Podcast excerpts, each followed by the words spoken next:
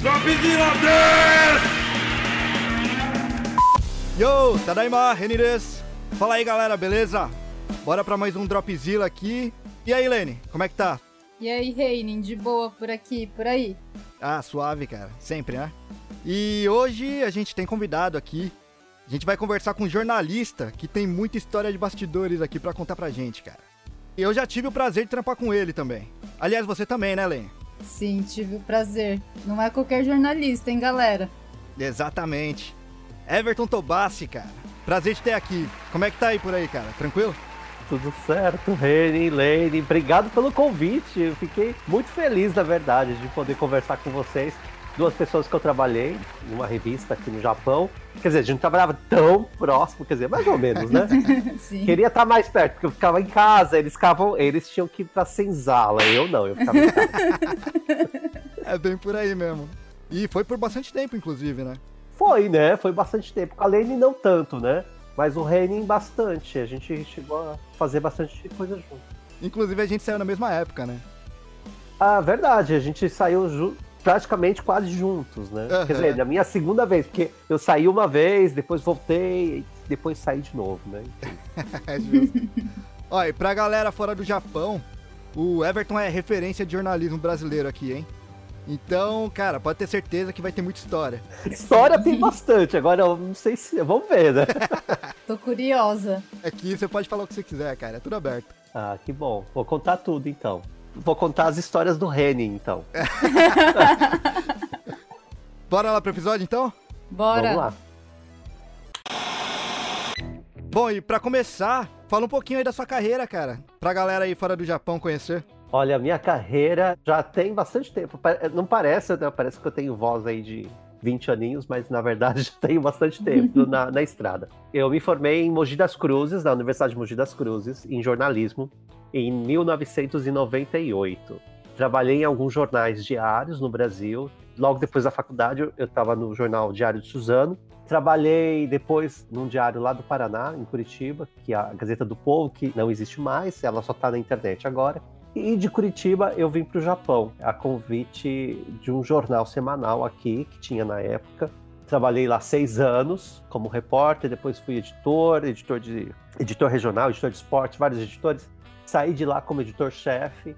E aí, quando eu saí de lá, era 2007. Comecei a fazer freela, trabalhar como freelancer. E ao mesmo tempo, depois recebi o convite aí para trabalhar numa revista aqui. Então eu levei essas duas coisas paralelas. Trabalhei como editor dessa revista e fazendo os freelas. E eu acho que o que é mais bacana, como editor, eu trabalhava essa revista é voltada para a comunidade brasileira no Japão. Então assim, são assuntos voltados para quem mora aqui no Japão.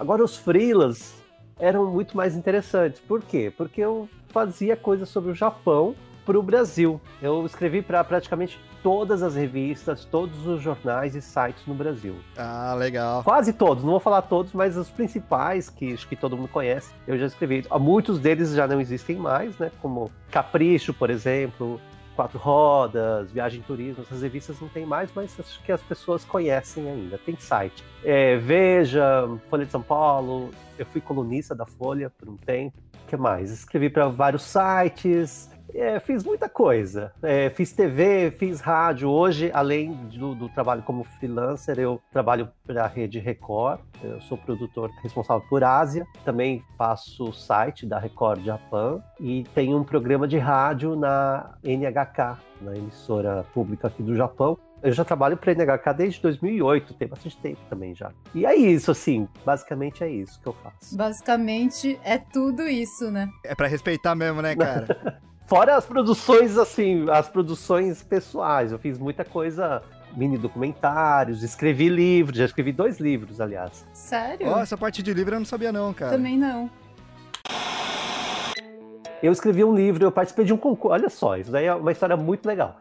É, a Folha de São Paulo lançou um concurso, eu já nem vou lembrar, 2008 acho que foi. Lançou um concurso que chamava é, Folha Memória. A ideia era eles bancarem pesquisa é, ligada ao jornalismo ou à comunicação para resgatar histórias da comunicação no Brasil.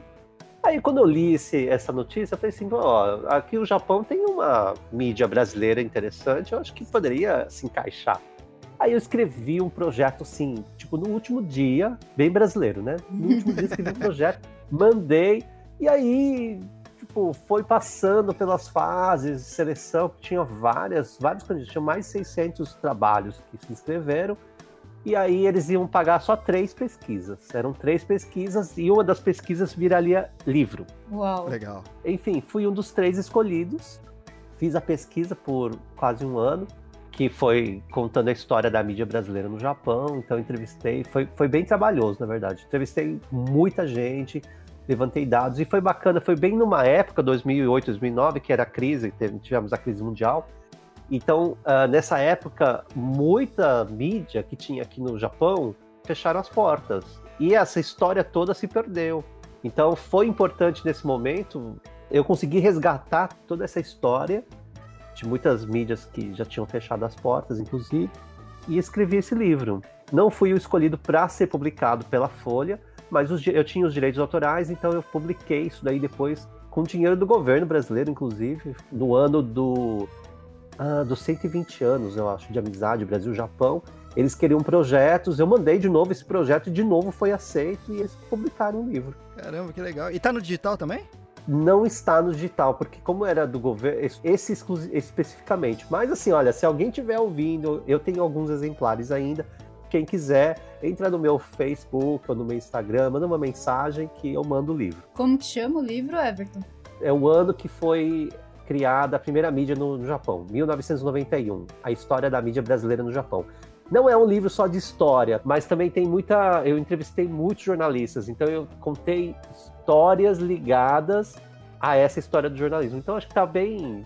Você pode ler partes, não precisa ler tudo. Tem muita coisa interessante, na verdade. Bacana. Olha só, cara, eu vou querer uma cópia disso aí, hein? Ah, te mando. e o outro livro, na verdade, eu fui um ghostwriter. Era um casal é, ex-cônsul dos Estados Unidos aqui no Japão, que é lá de Osaka. Uhum. Ele era casado ah, com, com, um brasileiro. E aí eu, eles estavam lançando uma, uma biografia deles, contando, porque eles sempre levantaram essa bandeira do, dos direitos é, gays, né? LGBT LGBTQ+, aí, o nome agora é complicado. Uhum. Enfim, aí eles, é, eu fui um ghostwriter, escrevi a história de um deles. Nossa, que bacana. Metade do louco, cara. Foi bem legal, e assim, eu, eu acabei ficando muito amigo dele, que é um brasileiro, Emerson, e aí o Emerson faleceu, tem dois anos isso.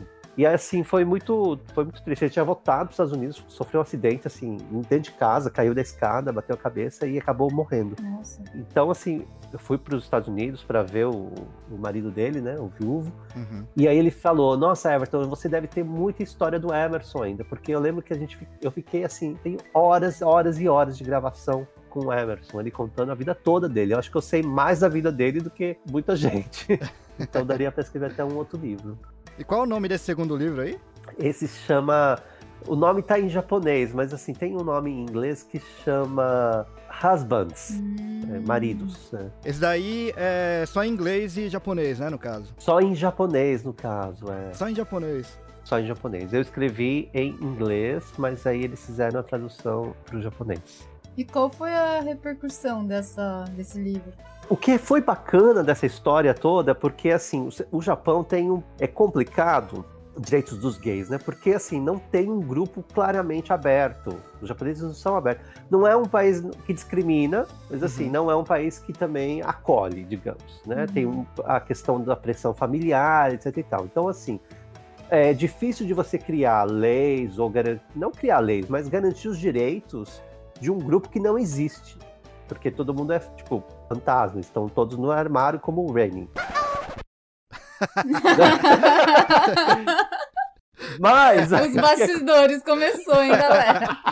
Então, assim, é, a ideia deles era assim, mostrar para todo mundo que um casal é um casal normal, um casal de marido-marido, e eles lutavam muito pelos direitos do grupo, uh, iam em passeatas, iam em desfiles, iam fazer discurso, ou participavam de seminários, etc e tal. E a ideia é essa, para mostrar, para incentivar as pessoas a sair do armário. Porque a partir do momento que você tem um grupo, aí sim você pode buscar os direitos, né? Agora, não tem como você lutar por um direito de um grupo que não existe, né? Verdade. Que é o caso do Japão. Mas agora é, melhorou, isso já tem um tempo, né? A gente já tem hoje cidades e bairros, distritos aqui, mesmo em Tóquio, que já aceita o, o registro civil de casamento, por exemplo, né? Entendi. Na verdade, eu tinha uma visão de Japão que eles eram abertos em relação a isso, né? Porque, pelo menos em TV, tem muito artista. Você é... nunca sofreu nenhuma discriminação, né, Não, é, é verdade, eu, eu entendo. não é aberto, assim, digamos, vamos lá, é assim, é, não é que é aberto, é que as pessoas não se incomodam com. Aqui tem essa. A, a cultura japonesa é você não se intrometer na vida do outro, né? Tem isso, uhum. é muito forte. Você respeitar o espaço, né? Do... Exatamente. Então ele nunca vai falar, mas assim, dentro da família existe uma pressão. Ah. Fora de boa, né? Dentro de casa que. Fora de boa, mas dentro de casa não. Então você tem que casar. E, tem, e também tem a questão da, do trabalho, da etiqueta trabalhista, que é muito forte.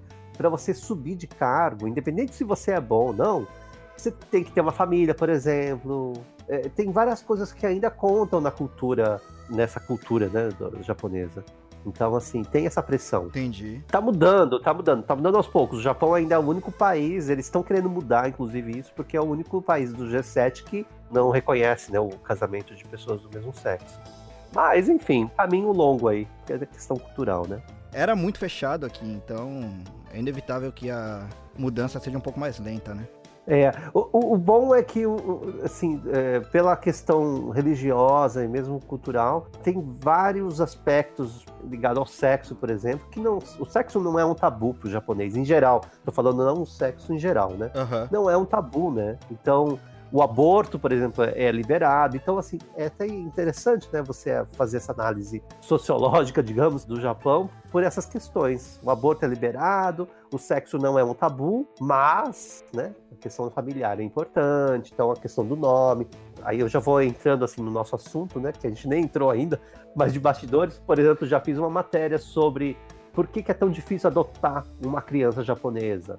Então tem a questão do, uh, do registro de família, que você não pode mudar, então é complicado. Enfim, tem N questões aí relacionadas à cultura. Engraçado que é bastante contradição mesmo, né? Você consegue mudar o seu nome como, por exemplo, hoje eu me chamo Reni. Se amanhã eu quiser me chamar, sei lá, Rafael, eu posso ir na prefeitura e tentar mudar meu nome e eu consigo. É, é, é. é. Já para algumas coisas, tipo sobrenome, assim, é mais complicado. Agora você vê, é tão aberto em relação a sexo o Japão, mas você pega pornografia japonesa, é censurado, né? Tem muita coisa que são opostas, assim, no mesmo espaço, né? É, olha, já que você entrou nesse tema, porque tenho bastante coisa para contar, porque eu já fiz várias matérias ah, ligadas à indústria do sexo. Que susto! É, Everton! que susto! Já que a gente entrou nesse assunto de pornografia. Não, isso é verdade. Olha, o Japão é, é, é, é um assunto bem interessante, essa, é, é, a pornografia, né? A indústria pornográfica você vai em qualquer loja de conveniência aqui no Japão, você encontra revista, por Sim. exemplo, pornográfica uhum. ali, aos olhos de todo mundo, de qualquer criança. Agora a gente não tem tanta locadora, mas até um tempo atrás as pessoas iam nas locadoras. É fácil você, você ver a sessão de filmes pornográficos, por exemplo. Então, assim, tá muito evidente. Você vai em qualquer estação de trem aqui em Tóquio, próximo, tem o cantinho, a ruazinha da luz vermelha, digamos. No Donkey, que é tipo umas lojas americanas aqui do Japão, você tem ali aberto a seção de produtos relacionados a sexo, né? Ah, Também. tá sabendo bastante o Henning. É. Você acha que eu nunca entrei lá pra dar uma olhada? Não sei, né? Os maiores sex shops do mundo estão aqui no Japão. Eu sei que tem gente que viaja, ou é Berlim ou é, ou é Tóquio, né? Verdade. São os dois polos, assim, digamos, de produtos, né, para essa indústria. Então, assim, a indústria é muito forte. E tem essa questão aí da, você falou do. Como fala? Da, que, que Censura? No filme não aparece as partes, né? Uhum. Porque tem uma lei no Japão que você não pode mostrar. É, na verdade, não é nem, nem a pênis e vagina. Então, não é, o problema não é esse. O problema é, são os pelos pubianos, você acredita? ah, é? Não sabia, não. É, você não pode mostrar. Então aí põe um mosaico. Hum. Se a pessoa raspar, então tá liberado. Ah, não, mas vai colocar lá de qualquer forma. Porque, então, porque tem outro problema também. Você não pode mostrar, porque o, a penetração vaginal é proibida. Ah, É, você não pode vender isso. É, por, exemplo, uma prostituta, né? Você não pode, ela não pode vender o corpo entre aspas, né? Então assim tem umas brechas, né? Você vai numa casa, de, aí eu vou te contar já um- uns bastidores. Eu fiz uma matéria para revista Status, que era uma revista masculina lá no Brasil, ah, sobre fetiche. É uma revista masculina, né? Então assim, eh, eu visitei eh, várias casas de sexo aqui no Japão. aham. E são casas assim, então, por exemplo, um lugar lá que eu fui que ele imitava um vagão de trem. Igualzinho, um vagão de Caramba, trem. cara. Nossa. E aí tinha as meninas lá que ficavam ou uma segurando naquele negócio de pendurar, né? Pendurado, assim, você segura as mãos, Aham. outras sentadas. Então aí a- o que, que é? Pessoas que têm fetiche de encoxar alguém no trem. Então você paga pra encoxar as meninas lá no trem, Caramba. ou pra sentar do lado e pôr a mão na coxa dela. É isso, você não, não pode fazer mais nada. Assim, tem um negocinho lá extra, que se você Eles- paga, Fazem um lugar parecido com um trem, é isso? isso, é um trem, é perfeito. É como se você estivesse dentro de um trem. De um vagão de um trem. Basicamente é um estúdio, né? É, um estúdio, mas é um trem, um vagão, perfeito, um vagão de um trem. E aí as meninas estão lá, de pé, você chega, encoxa, fica bulinando as meninas, esse daí é o É. fetiche. Olha que bizarro. Muito. Super bizarro. E assim, aí você pode pagar um extra, você sai aí dentro do vagão e aí ela pode fazer um sexo oral. É, tipo, não pode passar disso. Hum. Olha, eu fui em um outro, por exemplo, que aí na entrada tem assim, calcinhas, meia calças e sutiãs. Assim, vários modelos, você escolhe, paga, aí você escolhe a menina, um cartaz com as fotos das meninas disponíveis naquele dia. Então aí eles dão esse, essa meia calça, calcinha que eu comprei para essa menina. Aí você vai lá e ela usa, ela põe e você tira conforme você quiser tirar, com a boca, com a mão, não, e leva para casa. Caramba, Só. cara. Esse é, esse é um negócio. Ah, enfim, fui em vários. Tinha assim, que imitava um hospital, aí vinha a enfermeira cuidar de você.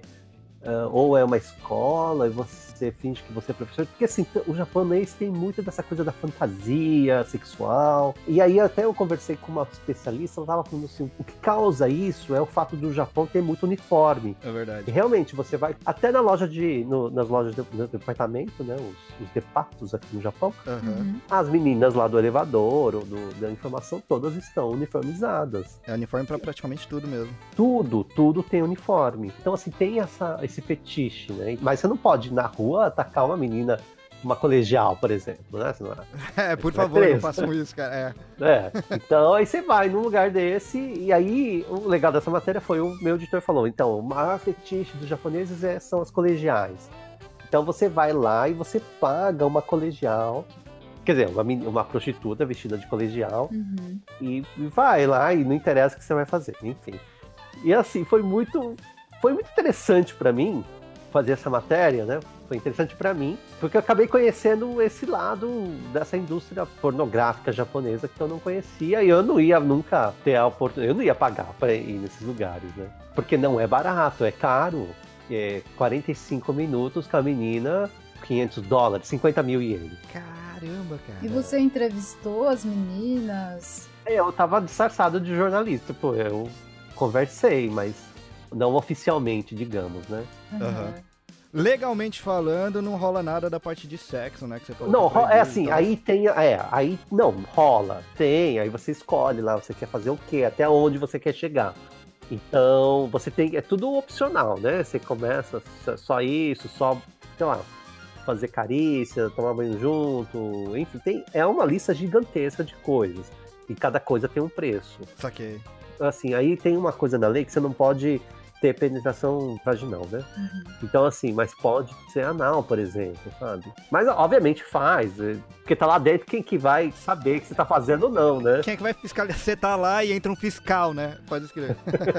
Ah, o Reine já se interessou por essa vaga, né? O Japão é muito 880, né? né? Então. Porque a gente tem essa imagem de ah, pureza, né? É, de ser tudo certinho, né? É, de tudo certinho, mas, nossa, nunca tinha escutado falar dessas casas. Cara, eu também não manjava que era assim, não. Ah, Reni, você não sei. A Lene, tudo bem agora. o pessoal subestima muito a Lene, cara.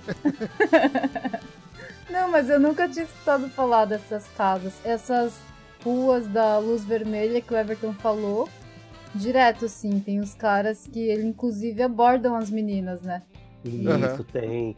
Que é pra trabalhar mais assim. Aí você vai trabalhar como hostess, por exemplo, em bar de hostess, né? Sim. Que aí você vai lá, o trabalho é você conversar e fazer com que o cara consuma mais. E é caro, as bebidas são caras lá, né, nesses lugares. Aí tem vários tipos, né? Eu fui, na, na verdade, nas de fetiche. Meu foco eram as casas de fetiche. É, essa era uma das matérias que eu fiz dessa indústria, né?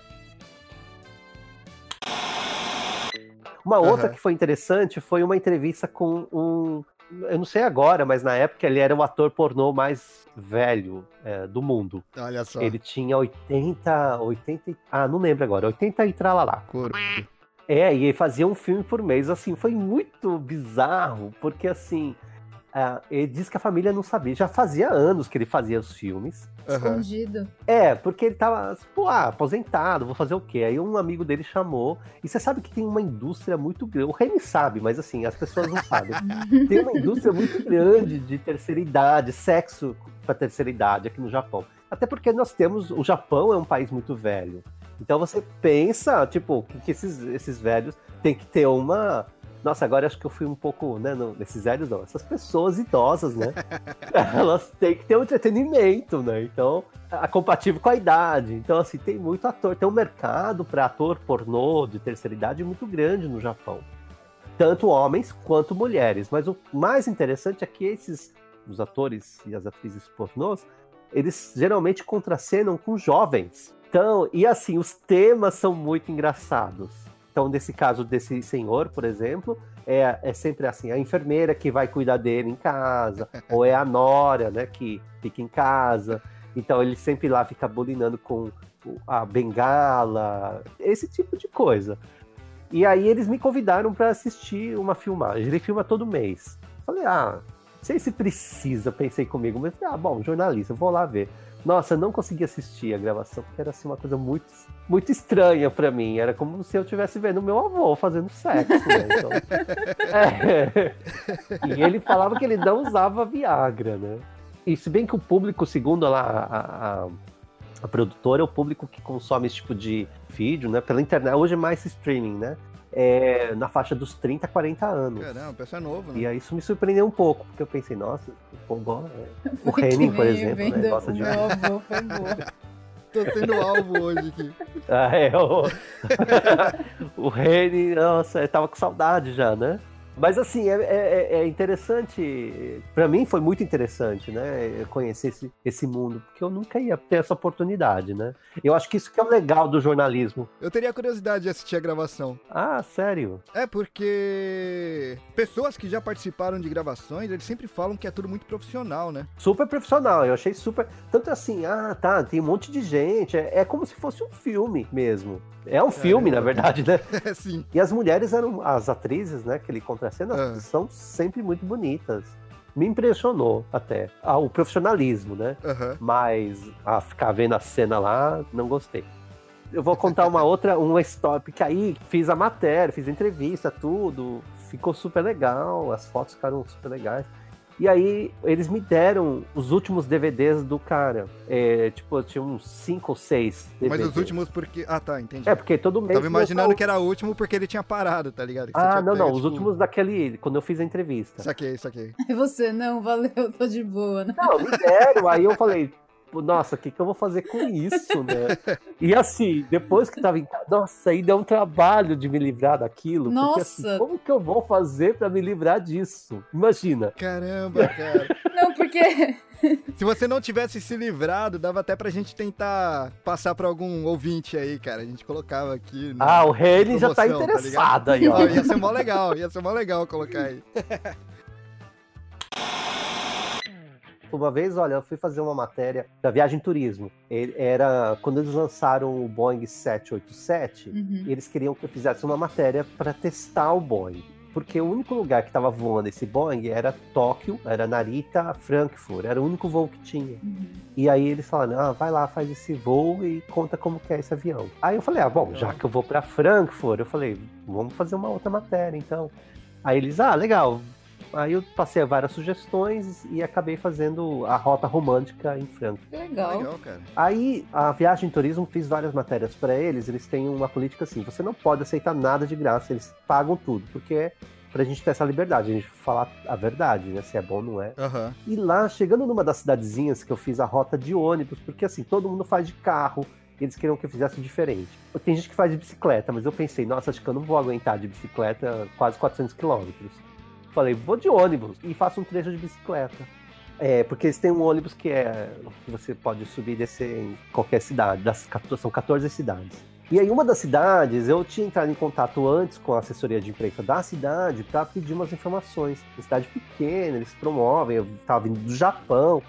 Então, e- tem muito japonês que vai para Alemanha. Aham. E aí ela me veio com uma. deram uma diária num castelo. Eu dormi num castelo lá. Cara, que massa. Aí eu assim, aceitei, porque eu falei, gente, não ia ter essa oportunidade de dormir num castelo, né? Aham. Mas, assim, é, dificilmente eu aceito, digamos, a, os enviados, né? Prefiro não. É que tem coisa que é presente e tem coisa que você sabe que é tipo uma propina, né?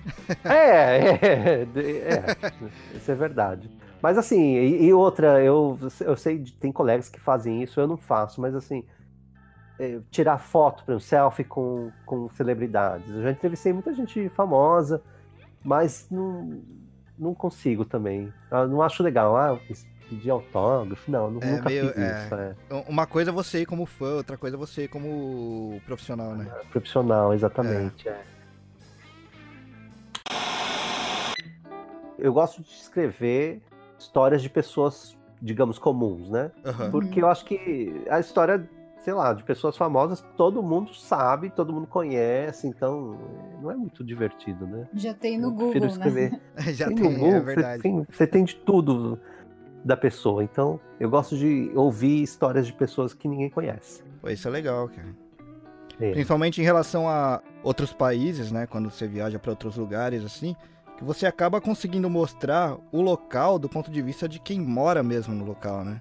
É, viagem é uma, é uma coisa muito. Tem duas áreas que eu gosto muito de escrever também, tirando a história das pessoas, é viagem e comida, porque eu gosto muito de gastronomia. Então eu já fiz matérias muito bacanas. Fiz uma matéria para Veja Luxo dos restaurantes três estrelas Michelin em Tóquio.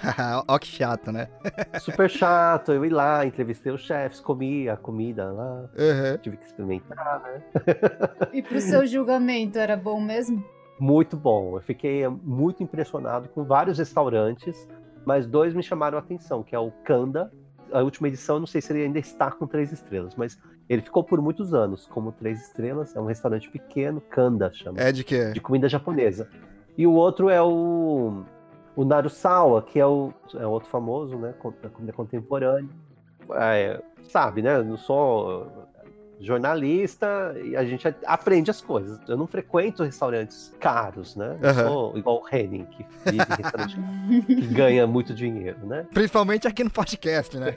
É, mas assim, é, eu lembro que nesse restaurante, quando fiz a reserva, você tem que fazer reserva, né? Fiz o almoço, porque o almoço era mais barato, mas mesmo assim, é quase, você deixa 30 mil no almoço, sem contar bebida. E aí ele falou, você tem tempo, né? Eu, tá, tenho, tenho tempo. Mas eu juro, demorou umas três horas esse almoço. Porque Caramba. são 11 pratos no almoço e assim, o negócio vai. E você acha pouco, mas assim, é tanta comida que eu lembro que eu chegou no final, porque tinham duas sobremesas, tinha uma no meio e tinha uma no final. Eu não consegui comer a sobremesa final. E aí eu fico, me, arrepe- me arrependo até hoje, porque eu falei, nossa, queria ter comido. Eu não acho pouco, não, cara. Você vai no Yakiniku, que é tipo duas horas, você sai de lá que você não consegue. Você não sai andando, você sai rolando no chão, né? É, Você saiu. não consegue levantar. Caramba, três horas, cara. É, muito, muito boa a comida. Eu lembro que assim, na entrada, vem um prato assim, todo lindo, com uns musgos, assim, que é, é- é- é- fingindo que é musgo, eu nem sei o que é aquilo lá. Mas é inspirado na Amazônia, era, era nesse caso, inspirado lá no. Cara, que E aí louco. tinha um negócio verde, assim, eu fiquei, nossa, o que será que é isso? Será que eu copiei? Não tem como você copiar, porque as mesas estão meio distantes, e lá é, é um garçom, né? Um, para cada mesa. E aí eu fiquei, nossa, o que, que é isso? Olhava, falei assim, bom, vou colocar um pedacinho na boca. Aí eu catei, aí ele veio, veio correndo, né? O responsável pela mesa, ele falou no meu ouvido assim, bem baixinho, é manteiga. Aí eu falei, ah, tá, ou seja, tá, entendi, é pra passar no pão. Ai, mas tem, tem muitos perrengues, né? É bom só pra dar o contraste aí, né, ô, ô Lene, do nosso episódio anterior aí, que foi de perrengue de comida mesmo, A cara. gente Que tá inveja, cara. um novo público agora. Exatamente. Com o Everton, com, com os restaurantes mais refinados. Ah! Viagens, né? Via... Viagens, castelo. Eu posso contar como é a experiência de viajar na primeira classe, que já tive essa experiência. Ah. Bom, enfim, é tudo em nome do, do bom jornalismo, olha só. Aí as pessoas falam, ah, você tem vida boa. Muita gente fala, ah, vida boa, viaja, come do bom do melhor, vai aqui, vai ali, tá sempre em locais diferentes. Mas eu sempre falo isso. Eu estudei pra isso, Sim. justamente pra isso. Exato. E é trabalho, foi- né, galera? Não foi fácil chegar aqui. É bom deixar claro, senão as pessoas acham que a vida de jornalismo é uma mil maravilhas. Não é. A galera dá uma romantizada, não dá? super romantizada. E não é tudo isso, não. Por exemplo, tá, viajei lá para Alemanha, por exemplo, mas dá muito trabalho. Eu, aí eu conto um bastidor, por exemplo, assim, eu levei uma malinha, uma malinha pequena, de rodinha, quase joguei fora essa mala, porque, é, imagina, é um lugar muito antigo. As ruas são todas de pedra, ou seja, você não Hum. consegue puxar uma mala. Aham. E aí, eu- conforme os dias foram passando, eu ia acumulando material eh, sobre as cidades, né, panfletos, porque depois eu tinha que escrever aquilo. E aham. a minha mala foi ficando mega pesada. E eu falei, putz, né? e como que eu vou carregar isso daqui? Mas eu tinha que carregar porque depois eu tinha que escrever a matéria. E aí escrever a matéria dá muito trabalho, né? Verdade. Assim, não é É, e- senta e escreve. E é muita entrevista, muita pesquisa. É, é trabalho, né? Mesmo que você vá viajar, você tá trabalhando. No aeroporto você já tá pensando, né? Você senta no avião, você já começa a, a ver como, Exatamente. como que você vai fazer quando chegar lá, com quem você vai falar, tem tudo isso. E isso deve ser muito cansativo também. É, e não é passeio, né? Você tem horário pra fazer as coisas também, né? Exatamente. Tipo, vou ficar o tempo que eu quiser. Você não tá passeando, você não tá. Você tem uma série de coisas que você tem que pensar. Tem o seu horário, o horário do cara, né? Que é entrevistado, Exatamente, tem é. outras pautas que, que chegam. Outros jornalistas, inclusive, que, que vai ocupar o espaço em alguns minutos e você tem o tempo limitado ali. Claro, é, tem N coisas. É legal, é super legal. E eu te falo que eu tive a oportunidade de fazer coisas que eu acho que, enfim, se eu não tivesse na profissão, eu não, não teria essa oportunidade. Cara, falando em acessos difíceis, você me contou uma vez que você entrevistou o chefe de um grupo de acusar, cara. Ah, verdade. Essa deu trabalho, que demorou muito para eu conseguir esse contato. E era uma matéria que eu estava fazendo em conjunto com outro jornalista. Eu pensei, ah, eu acho que não deve ser difícil.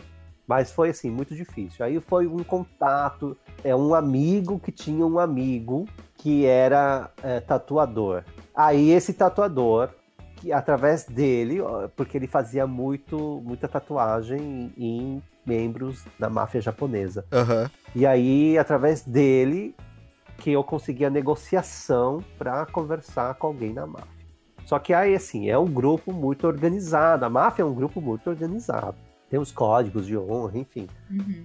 E é interessante que a máfia japonesa, a gente pensa assim, ah, igual a máfia italiana. Mas assim, aqui no Japão, todo, a polícia sabe quem são os membros da máfia. Porque você tem que registrar, você é registrado. Caramba, cara. É, jornalista, tá? Você é o quê? É designer. Ah, E você, ah, eu sou mafioso. Caramba, é uma- é profissão aqui do Japão. Quase que uma profissão, é, tá registrado. A polícia sabe quem são as pessoas, porque tem uma série de coisas que eles não podem fazer, né? Não podem abrir conta em banco, enfim. E é difícil, na verdade, o acesso ao grupo, porque é um grupo muito fechado. É, enfim, aí assim, depois de muita negociação, demorou seis meses para eu conseguir essa entrevista. Aí o chefe de um dos grupos, são vários grupos que tem aqui no Japão, e tem uns grupos que são bem rivais, assim, principalmente Tóquio, Osaka. Osaka tem mais, Osaka é onde mais tem uh, membros da máfia. E aí é, são pessoas. Isso me surpreendeu muito, porque os chefes, você tem essa ideia assim, ah, são todos bandidos, né? Ah, vamos lá, são Aquela cena de filme, né, que a gente vê. É, não é, eles são muito educados, eles têm informação, eles são empresários. É, então isso me surpreendeu muito. É um cara que se você trombar no trem, você não sabe que ele é? Não, porque ele não vai andar de trem, né? Ele só anda de Mercedes pra cima, mas enfim. Mas se você trombar na rua. Não, você não vai saber quem. Não, você vai saber porque eles vão estar sempre assim, tem muita segurança, eles não andam sozinhos, né? Não é que você vai saber, você vai achar, nossa, essa pessoa é importante. Mas eles evitam sair muito também, eles não aparecem muito né, na rua. Mas eu conversei com esse, esse, ele era um empresário do ramo de construção, geralmente eles trabalham nessa com coisa de construção, essas coisas. Ele tinha negócios uh, na Ásia, em outros países, né, na China, uh, outros países da Ásia, etc e tal. E aí é, a gente marcou esse encontro nessa loja desse tatuador. Que legal. É, chegaram três carros, aí pessoal lá fora, um pessoal dentro. Eu, eu fiquei meio com medo até, na verdade. Isso que eu ia te perguntar. É, me deu certo medo, mas aí a conversa com ele foi muito bacana. E assim, o cara, nossa, eles é muita grana que rola ali dentro, né? Eles têm um padrão de vida. Ele falou que ele sai para beber quinta, sexta, sábado. Ele vai lá e ele tipo desembolsa, ele tava falando assim, um milhão de ienes, 10 mil dólares numa rodada de bebida. Nossa. Caramba. Mas foi muito bacana. Ele uma pessoa que me surpreendeu, assim, a, a conversa, digamos. Uhum. Mas morreu ali, assim, não, não tive mais. Nem quis, né? Ter mais contato, nada. Sim. É complicado. E aí você publicou em japonês? Não, esse foi pro Brasil. Eu fiz para essa revista Status também. E eles não quiseram uma cópia, algo assim? Ah, eu acho que eu enviei uma cópia pro tatuador e depois o tatuador enviou para eles. E teve censura? Não, não teve. Você teve que mandar perguntas de antemão? Teve coisa assim? Teve alguma restrição da parte deles? É, aqui no Japão eles pedem, mas assim, muita coisa eu perguntei na hora e eles falam: ah, isso aí eu não vou falar, ou isso eu não, não posso responder. Isso aqui. Mas olha, eu te falo, no Brasil, na época que eu trabalhava no jornal no Brasil, eu tive uma experiência que me deu mais medo, na verdade. Foi cobrindo é, rebelião em presídio. Caramba, Nossa. cara. É, aí tem uma hora que eles chamaram lá, a gente quer aqui o pessoal da Globo e da Gazeta do Povo, porque no Paraná, né, a Globo é uhum. é mais, Globo é mais conhecida, uhum. e Gazeta do Povo é o jornal que era o mais famoso, popular. E aí eu não pensei duas vezes, eu entrei lá. Mas depois que eu tava lá dentro, fiquei pensando, nossa, mas o que, que eu tô fazendo aqui? Você foi sozinho? Verdade. Só, é, só eu e a repórter e o cinegrafista lá do, da TV. Mas eles podiam pegar a gente como refém também. Nossa. Sim. Mas entrei, enfim, o jornalismo né, falou mais alto. A mesma coisa foi na época do, do terremoto, do tsunami, em 2011, que aliás completa esse ano 20, é, 10 anos, né? Verdade, já faz bastante tempo já. Nossa, parece que foi uhum. ontem. É, né? E como é que foi, Everton? Porque eu fui no dia seguinte, tipo, foi numa sexta, né? 2h46, se não me engano, da tarde. É, e aí, no sábado, eu já estava indo para lá. Uh, eu fui com um grupo de outros jornalistas. Foi muito difícil, porque não tinha trem, estava tudo parado. Então a gente pagou um motorista uh, e o caminho foi muito difícil. Eu sei que eu cheguei no sábado à noite em Sendai. E uhum. cheguei, tava tudo aquele caos ainda, tudo sem luz. E foi uma experiência muito marcante para mim. Eu fiquei uns três dias, acho que os três primeiros dias praticamente sem dormir, só fazendo cobertura. Eu escrevi para várias mídias, né? Mas aí eu fechei exclusividade com a BBC. Ah, legal. E aí eu fiz, uh, fiz muita coisa para eles. Entrava ao vivo na rádio, na CBN. Foi bem chocante, assim, para mim. Eu, na época, na, durante a cobertura, eu acho que isso é uma coisa de jornalista, né? A gente tá lá e tá cobrindo, papo. Mas depois que eu voltei para casa, depois de ouvir tantas histórias, de ver tanta tragédia, aí meio que desaba, né? A adrenalina cai, né? É, a adrenalina cai, aí já. É. Mas assim, esse ano eu volto para lá para fazer os 10 anos. E aí eu quero tentar reencontrar algumas pessoas, né, que eu entrevistei, que acompanhei um pouco da história, para Uhum. ver como elas estão, mas foi uma das coberturas mais difíceis para mim. Quando você entrevista as pessoas ou casos mais específicos assim, como que é pra você como jornalista assim? Porque eu acho que deve carregar muita energia, né? Eu, você sabe assim, eu sou eu, eu sou uma pessoa muito sensitiva, né? Então eu percebo muito a energia das pessoas. Então assim, tem uma matéria que eu fui fazer sobre os fantasmas de Fukushima. Fantasma e Japão são dois, duas coisas que andam juntas, né? Digamos assim. Sim, sim. É muito, inclusive já foi falado aí no, no- aqui no podcast sobre esse Sim. assunto. Não deu muito medo, mas a gente falou. e aí, assim, eu sou uma pessoa que eu tenho muita sensibilidade para esse tipo de coisa, né? E aí, essa matéria que fui fazer sobre os fantasmas de Fukushima, fiquei lá três dias. Entrevistei uns pesquisadores, tem uma pesquisa séria sobre isso até, em universidades, etc. Então, assim, aí meio que, sabe, você vem com uma energia um pouco pesada. Geralmente, todas as vezes que eu fui para a região, lá, para a região do tsunami, né? Uhum. Do tsunami, eu sempre volto um pouco carregado, digamos. Entendi. Mas as pessoas, em geral, eu consigo, sabe, bloquear bem.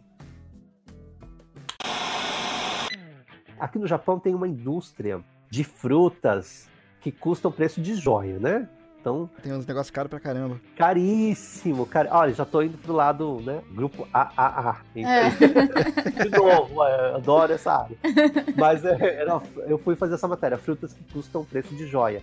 E aí, pra você ter uma ideia, pra você, eu digo, né, pra quem tá ouvindo a gente, é, me marcou muito uma de morango. Porque era uma caixinha com dois morangos que Hum. custava 500 dólares. Que isso, 50 cara? Meu Deus. É, é, Dois morangos. Salário do Reni. Meu E o Deus. que, que tinha de tão especial no morango? Esses dois dois- morangos dentro da caixa. É, 250 dólares cada morango. E aí eu fui na plantação entrevistar esse produtor para saber qual é o segredo, o que que, enfim, como ele criou essa variedade. E é um morango gigante, assim, parece uma maçã, inclusive. Mas assim, é morango, doce, super doce. E aí ele falou: ah, experimenta, pega aí, né? Tinha na plantação. Aí eu comecei a comer e depois pensei, nossa, será que eu tenho que pagar isso? eu tô perdido se eu tiver que pagar. Eu não... Nossa, só tenho cartão de crédito. Aí eu vou ter que perguntar pra ele, nossa, mas dá, né, jogo, né? Tem que, posso comer? Tem que pagar? Ele falou assim, não, isso aí, porque eu já não vou vender mais. Esses aqui já. Aí ele comia esse um monte desse morango de 50 mil ienes, com, comia um outro. Quantos mil ienes 30 mil você ienes. comeu? Pois é, eu não tenho até medo de pensar em quanto, quanto Não, o, pior, lá. o pior é não pensar quantos mil ienes você comeu. O problema é quantos mil ienes você cagou depois. Caramba, cara. Ah, mas foi muito, muito, muito bom, viu? Assim, essa daí. E depois eu não quis mais saber de morango, porque, nossa, você come muito morango, fica com uma, fica com uma acidez na boca, Nossa, né? que privilégio, Everton. Aí eu, eu saí com caixa de morango, outros morangos normais, né? Mas eu saí com umas caixas de morango de lá Mas ainda. esses é, que de 50 mil. Não, esse eu só comi lá, né? Ele não, não deu. Mas Não, era muito tanto. mais gostoso que o morango que vende no mercado. Eu não sou fã de morango, então assim, começa aí. Hum. Mas é muito bom. Caramba, cara. É, é, é- é muito doce, é, uma, é um outro nível de morango. Eu nunca pagaria isso por um morango. Bom, se tá no mercado, tem gente que compra, né? Tem muita, muita gente, muita celebridade que compra, pessoas que têm dinheiro. Quem tem dinheiro, o Japão, assim, quem tem dinheiro, tem muito dinheiro. Não é nada. E outra, assim, é um presente, tipo, pra quem recebe. É um É omiyage, uma. né? É um, é um, nossa, ai, a pessoa gosta de mim. Tipo, tem um significado muito forte quando você dá alguma coisa cara pra, pra outra pessoa, né? E em relação à música, já chegou a cobrir alguma banda legal que tenha vindo pra cá? Ou até banda japonesa? Ah, já fiz. ah, eu já- você sabe que eu cobria muito show no Brasil, né? Eu trabalhei num Ah, canal é? de cultura, é. É. Eu cobria teatro, cinema, show. E você sabe que eu cheguei a dormir num show do Barão Vermelho? Vergonha. Caramba, cara. Era lançamento de um disco, mas assim, eu tava tão cansado, tava muito podre. É. E aí eu sentei lá, fiquei, nossa, dormi no show. E aí eu falei, nossa, dormi. Fiz a entrevista depois, assim, sem, ah, ouvi uma outra música, mas eu tava muito cansado. Aham. Mas eu cobria muito isso no Brasil. Aqui eu cheguei a cobrir algumas coisas de filme, de música, quando vem algum. Mas assim, muito pouco. Não é o meu forte. Eu já cobri muito é, teatro, musical, Legal. que é uma área que eu gosto muito, então assim, é um assunto que eu gosto muito. E qual foi a matéria mais difícil pra você? Nossa, mais difícil. Olha, eu aí eu vou falar, não foi uma matéria, eu vou falar assim, foi, era, eu fiz um trabalho uma vez de produção. E aí tem um- uma série no Brasil que fizeram com lutadores brasileiros. Hum, E a maioria dos lutadores brasileiros, Vale Tudo, MMA, essas coisas, eles Uhum. lutaram no Japão. O Japão é, foi por muito tempo, antes do UFC, né? Uhum. o Japão era o principal polo, todo mundo é, queria lutar no Japão. E aí eu fiz essa produção e o meu, e eu tinha que conseguir liberar as imagens é, dessas lutas. Então eu tinha que negociar, eu tinha que fazer a negociação. E aí uma das lutas que é do Minotauro, que ele ganhou King of King, foi o primeiro torneio que ele ganhou aqui no Japão. E depois ele foi pro Pride. E aí era para conseguir essas imagens para Uhum. montar esse documentário sobre o Minotauro no Brasil. Eu fiquei dois anos negociando essas imagens e no fim não liberaram. E eu achei que o do Yakuza tinha sido difícil e longo, seis meses. Seis meses, dois, anos. anos. Meu Deus. Dois anos. E aí, no fim, fui lá. leve- Toda vez que eu ia, levava um presente. Que aqui no Japão tem esse negócio de levar alguma coisa. Aham. Quase pediu de volta as coisas que eu dei. Não, me devolve aí que gastei demais com você. E qual foi o motivo? Não, porque o dono não queria. Mas Japão, Japão é meio restritivo, né, cara? É, então, o japonês é difícil pro japonês, assim. É difícil, já é difícil negociar com o japonês. Aham. E aí, depende da empresa, depende da pessoa, obviamente. Mas assim, esse daí foi uma coisa muito excepcional, porque o dono era uma empresa muito pequena, Uhum. ligada a essa coisa de esportes, de MMA. Eles tinham produzido esse King of Kings e depois não produziram mais, mas eles tinham as imagens, eles vendiam esse é, streaming e vendiam DVD ainda da- da- desse torneio. Aham.